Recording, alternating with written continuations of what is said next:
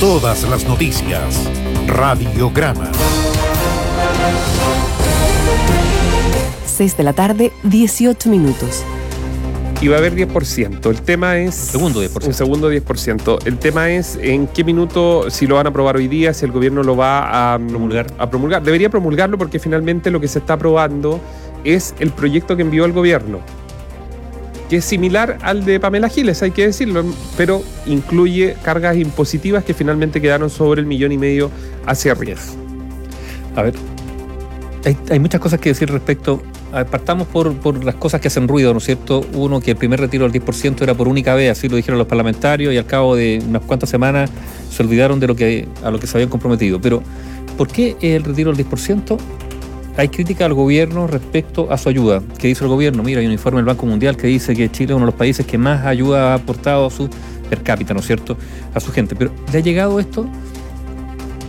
Depende con quién nos comparemos. Entonces, eh, finalmente resulta casi ocioso compararse diciendo, oye, pero mira los países vecinos, ¿cuánta, cuánto ha sido la ayuda per cápita, nosotros estamos mucho mejor. Hay una sensación, y también la política se mueve por sensaciones, por impresiones, de que la ayuda no ha sido suficiente. Ahora, hacemos al tiro la salvedad de que es ilusorio pretender llegar a los niveles de consumo que se tenía antes, no solo de la pandemia, sino también del estallido social, porque la economía ha sido dañada, ¿dónde? En Chile, sí, y también en el mundo. En segundo lugar, nos encontramos ante una situación que aflige a muchas personas. Mira, algunos dicen que todas las políticas públicas están, sem- están sembradas de excepciones. ¿No es cierto? Entonces, no hay que dejarse llevar por las excepciones. Bueno, depende cuál sea el porcentaje de excepciones, ¿no? Cuando se dice, mira, se está otorgando tal bono y aparece gente, sí, pero a mí no me tocó, y dice, no, no, no, es una excepción. Bueno, cuando esas excepciones empiezan a multiplicarse, es la misma política pública la que empieza a ser vista en entredicho no estamos diciendo que no se ha otorgado ayuda a la gente. Lo que estamos señalando es que hay una percepción de que esa ayuda no ha llegado a todo y hay casos probados de gente que reclama porque no recibe la ayuda. Ahora, Que también hay letras chicas, digamos, lo que, Pero- que se... Sí, porque se hace es- la hay formalidades. y re- después las personas se descubren que hay uno de, de la A a la C que no cumplen y se quedan sin el subsidio. Entonces, ¿qué es lo que pasa? Que efectivamente muchos de esos subsidios le llegan y han llegado y, y efe- efectivamente el gobierno tiene razón, se ha gastado mucho. Eh, más que gastado, se ha salido en ayuda de familias que lo necesitan. Pero ¿qué pasa con la clase media? Si yo creo que finalmente el 10% es la transferencia directa de sus propios fondos, que eran para su vejez, a una inmensa mayoría de personas que ganan sobre 700 mil pesos, sobre 800 mil pesos, que evidentemente no tienen ninguna posibilidad de recibir ningún tipo de subsidio del Estado. Y que han visto mermada su ingreso. Sus ingresos, claramente. Hay, bueno, mucha gente que ha perdido su empleo, los ingresos O- mermados. O vivían, por ejemplo, perdón, Vivía de un pequeño emprendimiento. No, o- aquí estamos llenos de historias que son, por ejemplo, el marido gana 700 mil pesos, su pareja ganaba 600 o 700 mil pesos, pero perdió el trabajo. Y ellos se habían acostumbrado a un ritmo de vida que hacía este millón y tanto para poder arrendar o, pagar el dividendo, lo, lo que usted quiera, o pagar la universidad a los hijos, hemos leído historias similares. Pero al caer uno de ellos, al no tener trabajo porque perdió su fuente de ingreso, evidentemente tiene una merma porque había un ritmo de gasto dentro de la familia chilena. Y esas son las que contempla el sistema como familias de clase media. Y por eso tenemos que advertir que esta es una crisis económica mundial y, nacional, eh, digo nacional en particular porque tiene dos ingredientes, que es estallido social más pandemia, que probablemente va a permanecer en el tiempo y, y yo insisto en el tema del consumo, ¿no? O sea, hemos vivido una época larga donde la aspiración ha sido consumir cada año más. Bueno, eso yo creo que se acabó por un tiempo y no sé si ese tiempo va a ser largo, corto o muy largo incluso, ¿no? Entonces, la aspiración de consumir más No, es Yo que creo- ya no- no, el problema es que hemos vivido, digamos, cegados por el consumo. es que ahora tenemos que La vivir en nuestra al realidad. Entonces, la realidad es todo. Y la realidad es, es dura, eh, es distinta. Eh, y la pregunta ante una nueva realidad es si, y, y esto yo creo que es lo importante eh, que debiera ser parte del debate político que yo creo que está ausente. Ante una nueva realidad, una nueva realidad que ha cambiado el panorama de todos, ¿deben mantenerse las mismas políticas públicas?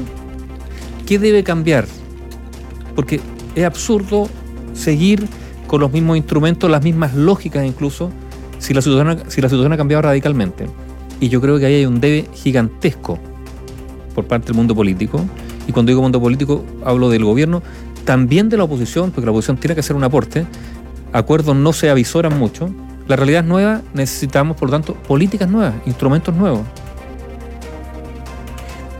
Y ahí yo noto, ah, no sé, la palabra mundo político que incluye no solo a los parlamentarios, que seamos justos, incluye a los dirigentes de los partidos, pero también incluye a sus eh, equipos de pensamiento, centros de estudio. Yo creo que ha habido una especie de lentitud en reaccionar ante una evidencia que se ha puesto, que fue una pared en la cual el país simplemente chocó. Y por lo tanto, realidad nueva, bueno, políticas públicas nuevas, respuestas nuevas. Con un- una pandemia que, que evidentemente no va de la mano con un sistema económico en base al crédito. No, Entonces, No, no, y, no, y- y una pandemia, y lo vamos a escuchar, están hablando todo, a ver, todas las autoridades mundiales están diciendo, ojo, sí, parece que la vacuna, vamos a empezar con la vacuna la próxima semana, pero no es la solución, no crean, también porque llega la vacuna, esto va... va a llegar la vacuna, no sabemos cuándo, no sabemos cómo se va a inocular, no- o sea, la pandemia está, ya están advirtiendo de, a ver, hoy día Italia tuvo más fallecidos que en el peor momento de la primera ola. Esa es la realidad. Y por eso la preocupación, y podemos pasar al segundo tema, ¿no es cierto?, de lo que está ocurriendo en la perspectiva de las fiestas de fin de año en nuestro país. Entonces, la pandemia, el chancacazo económico es brutal a nivel mundial y local, y por lo tanto se requieren estrategias, instrumentos nuevos, porque el panorama cambió. Y eso vale para el gobierno, para las empresas y para las familias. Y cuando digo vale para el gobierno, las empresas y la familia, es porque también las empresas y las familias tendrán que adaptarse y el, gobierno, y el gobierno tendrá que ver qué mecanismos tiene en la mano para adecuarse a lo que viene, para ayudar a los más necesitados. Y también eh, finalmente esa es la labor que uno le pide al Estado, ¿no es cierto? Que no sea indiferente. No estoy diciendo que lo haya sido, simplemente estoy diciendo que los instrumentos que se van a requerir para lo que viene probablemente tendrán que ser distintos. Y ahí uno ¿Quién se- habla de esto? Yo no he escuchado. Y ahí uno se puede hacer un- con preguntas como, ¿podría el gobierno haber sido más audaz y haber gastado lo mismo pero con transferencia directa? Bueno, que Para que las personas sientan que efectivamente esto de estar Es postulando, nada, porque el Servicio de Impuesto Interno al final siempre tiene eh, el, el sondeo, digamos... Es que eso, es que eso es, claro, estamos hablando expos, digamos, o sea, decir que se pudo haber hecho mejor, si los mismos países europeos no saben, no saben hasta el día de hoy, si la estrategia adoptada frente a la pandemia, no, no, no, no, la estrategia económica, incluso la estrategia sanitaria de resguardo, ha sido la correcta. Nadie puede decir que lo hizo bien o que lo hizo mal, si esto no ha terminado. Y hemos puesto como ejemplo, y no para, bueno, es una comparación, digamos, Argentina, ¿no es cierto? En algún momento se dijo, mira, Argentina lo está haciendo estupendo un, cierre total. eh, sí, hay un perjuicio económico, pero, pero, pero la pandemia está controlada y hoy día Argentina tiene cifras más altas, digamos, proporcionalmente que Chile. Y después de haber cerrado su economía todavía más, lo que está causando perjuicio a una economía ya muy golpeada. Pero no estoy diciendo que Chile lo haya hecho mejor que Argentina, porque no sabemos cómo va a terminar esto. A ver, la meta, no se ha alcanzado la meta. Yo creo que van a pasar varios, un cierto tiempo después de un análisis también, porque algo Ah, tendremos que, aprender. y ese, y ese cierto tiempo puede incluir todo el próximo año. Es que yo creo que más incluso. Y- y más incluso, claro. No, es que lo decimos para, no, para, no para asustar a nuestros auditores, sino para darnos cuenta que aquí se van a... Y cuando yo digo que se requieren instrumentos nuevos, probablemente también es una toma de conciencia distinta, ¿no? O sea, quizás más colaboración que competencia, eh, más, empatía que distanciamiento. Yo creo que la situación ha cambiado. Empatía. Mm. bueno, eh, no sé si restablecer, digamos, un, un- un orden de prioridades, no sé si antiguo, nuevo, moderno, pero donde algunas cosas van a tener que pasar de estar entre los tres, cuatro puntos eh, primeros de, de- de la escala de, de importancia o de valores. a- Empatía abajo, y hacer que, que todo, incluyendo el sector público sobre todo, y las empresas privadas, sean también más eficientes. Aquí vamos a tener No, que bueno, todos el- salir el- a o sea, ser mucho más eficientes de Estado lo que tendrá hemos ser- sido. El Estado tendrá que ser más Sí, eficiente. pero por ejemplo, hoy día a la mañana el registro civil, Nivaldo. Una vergüenza. Que las personas en este minuto, cuando está la internet, cuando están todas las capacidades, la gente tenga que a las 6 de la mañana. le- Esto es como las filas cuando Michelle Bachelet era ministra de Salud. ¿Se acuerdan de Ricardo Lagos? Que la gente llega a las 4 y media de la mañana para pedir un número en el consultorio que lo atiendan a las 12 del día. Y si es que lo atendían a las 12, ¿cómo van a llegar a las 4 y media de la mañana, 6 de la mañana para hacer una transferencia a un vehículo? O sea, ¿qué le pasa al registro civil? ¿Qué le pasa a sus funcionarios? Porque ¿sabes lo que pasa? Es que esto ya ni siquiera es, es que esto ni siquiera es de la ejecutivo. Esto también son los funcionarios que ellos deberían golpear la mesa, así como cuando están pidiendo reajuste y se van a huelga. Oye, seamos más eficientes. Si son empresas privadas las que hoy día hacen el carnet de identidad, hacen los pasaportes que son los más caros del mundo, oye, seamos eficientes, busquemos mecanismos, formas. Mira, la eficiencia, la eficiencia llevando la eficiencia es una manera también de empatía y de solidaridad. O sea, hoy día hacer bien la pega, todos, es también una manera de ayudar a los otros. El Estado, por supuesto, gastar bien la plata, focalizarla bien, entregársela a quien lo recibe. Y tal vez repensar, bueno, pero eso ya lo hemos dicho tantas veces. No, no, no sé, lo dejo al lado porque yo creo que no hay espacio hoy día de un posible acuerdo político para modernizar el Estado. No creo que estén los tiempos ni las voluntades, pero esto es algo que los propios eh, los propios sectores políticos lo reconocen como una necesidad, pero lo chutean porque eso sería entrar a, picar, digamos, en, en el Estado, que es parte de, iba a decir el botín, no, pero bueno, parte de lo que se reparten los partidos políticos. Y lo digo sinceramente porque creo que es así en buena medida.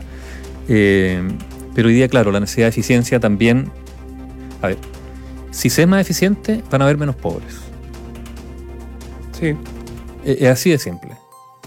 En un momento donde la cesantía ha aumentado, donde probablemente sea, va a ser muy difícil recuperar ciertos puestos de trabajo y donde muchas personas perdieron lo que había sido la inversión de su vida, la inversión en trabajo de 10, 20 años, montar su negocio, su taller, bueno, su, empresa de servicio.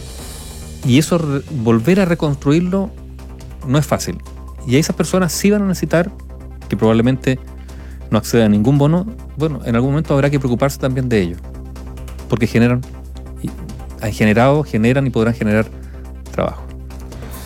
Se vienen las fiestas de fin de año brevemente. Yo creo que, eh, bueno, era un secreto a voces de que el, el gobierno aconsejado también por médicos, por especialistas, se tenían que tomar medidas. Evidentemente no se, ya el mismo presidente está hablando de una ola que puede ser mucho más golpeadora desde el fin de semana. Eh, los datos eh, así lo revelan y de hecho los números también van en aumento lamentablemente. Recién en los titulares leíamos lo que pasa en la región del Biobío, en Concepción, lo que está pasando también en Santiago. Eh, había que tomar medidas. Y no sabemos si de aquí a fin de año se modificarán estas medidas, dependiendo de cómo se comporte la pandemia en nuestro país. Todos los países lo están haciendo. Todos los países están diciendo qué va a ocurrir, digamos, entre Navidad y Año Nuevo, qué va a ocurrir con esas noches, si van a seguir, por así decirlo, eh, los toques de queda en esos horarios u otros, si se van a poder trasladar de un punto a otro. En España, por ejemplo, se va a autorizar eso. Bueno, pero ¿qué va a ocurrir? En Chile ya hoy día se adoptaron algunas medidas. Habrá restricciones de movilidad. Hay inquietud del sector turístico porque esto puede, si sigue incrementándose, no puede afectar solamente la semana de las fiestas de fin de año, sino también la temporada estival, o sea, el verano, el veraneo. Mm. Eh, pero esto depende del comportamiento. Siempre hemos hablado de mirar a Europa como, como el espejo del futuro, ¿no? Del futuro cercano. Europa efectivamente en el verano generó una nueva ola a partir de básicamente de los jóvenes que transmitían esto porque querían salir y es obvio porque en el verano la gente quiere salir, no solo los jóvenes, también los adultos, y nosotros nos estamos enfrentando a esa posibilidad. Hay preocupación con lo que ocurre en el sur del país, hay preocupación con lo que está ocurriendo en Santiago, donde se avisora aparentemente el aumento de los contagios, y estamos ahí esperando. Por ahora se anunciaron algunas medidas. Cordones sanitarios que van a operar. Cordones sanitarios. Muy similar a lo que ocurrió para el 18 de octubre. Restricción del tránsito en algunas rutas externas para evitar eh, lo que buscan las autoridades es aforos máximos en las fiestas es evitar el desplazamiento y esta movilidad también que hay personas que por ejemplo van por el día a la playa o van por el día a ver a un familiar. Eh, se busca justamente ese movimiento. Bueno y, y lo otro reiterar aunque sea majadero porque inconscientemente todos relajamos nuestras medidas porque queremos vivir o volver a una cierta normalidad es reiterar las medidas de autocuidado que es lo fundamental. Sin eso todo lo demás la infraestructura empieza a cojear, porque lo primero es que se mantengan las consignas o recomendaciones de autocuidado que, que están desde el primer día. Información independiente. Opinión independiente.